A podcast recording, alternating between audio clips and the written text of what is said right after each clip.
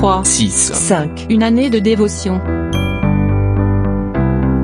Après avoir mis notre ravissante petite fille au monde, mon épouse a été victime d'une hémorragie cérébrale.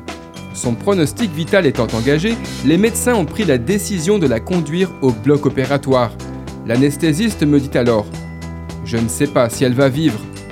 Il est clair que même si aux yeux des médecins je ne pouvais rien faire, il m'était impossible de me résigner à cette situation et de ne pas demander à Dieu d'agir.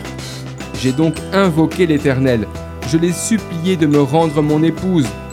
Il n'a pas tardé à le faire, puisque trois semaines plus tard, elle rentrait à la maison sans aucune séquelle. La prière est l'un des plus grands privilèges du chrétien. Elle ne connaît pas de limite. Quel est votre problème?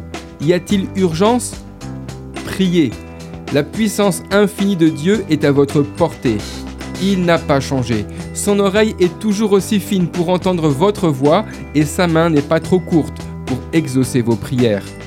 Le psaume 66, verset 19 nous dit Mais Dieu m'a exaucé. Il a été attentif à la voix de ma prière. D'après le livre 3, 6, 5, Une année de dévotion, de Yanis Gauthier.